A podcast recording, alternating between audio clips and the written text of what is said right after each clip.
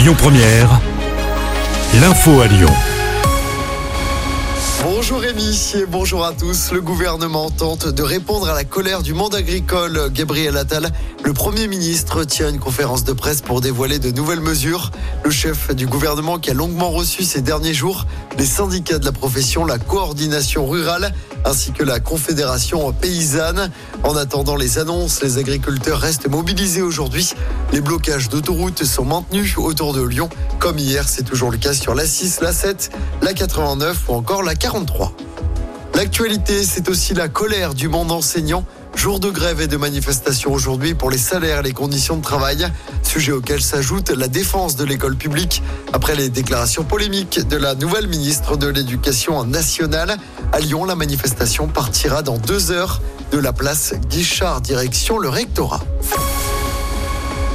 Dans l'actualité locale, une personne blessée par balle à Villefranche-sur-Saône. Ça s'est passé hier soir vers 21h.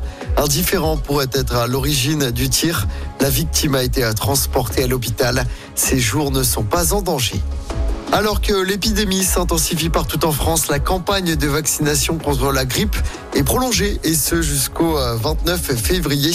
Prolongation d'un mois pour rappel.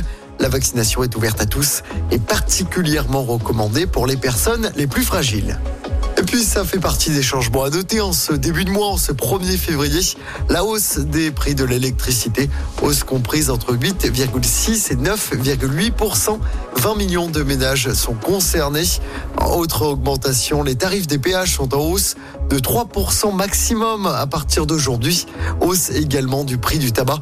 En revanche, une bonne nouvelle concernant les stages. La gratification minimale en stage de deux mois ou plus augmente de 7%.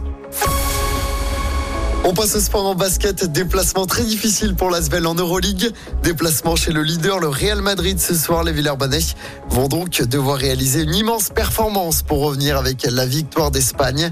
Début du match à 20h45 ce soir. Et puis on connaîtra d'ici quelques minutes le parcours du prochain critérium du Dauphiné. Répétition générale avant le Tour de France de cet été. Le critérium se déroulera du 2 au 9 juin dans la Écoutez votre radio Lyon Première en direct sur l'application Lyon Première, lyonpremière.fr et bien sûr à Lyon sur 90.2 FM et en DAB+. Lyon Première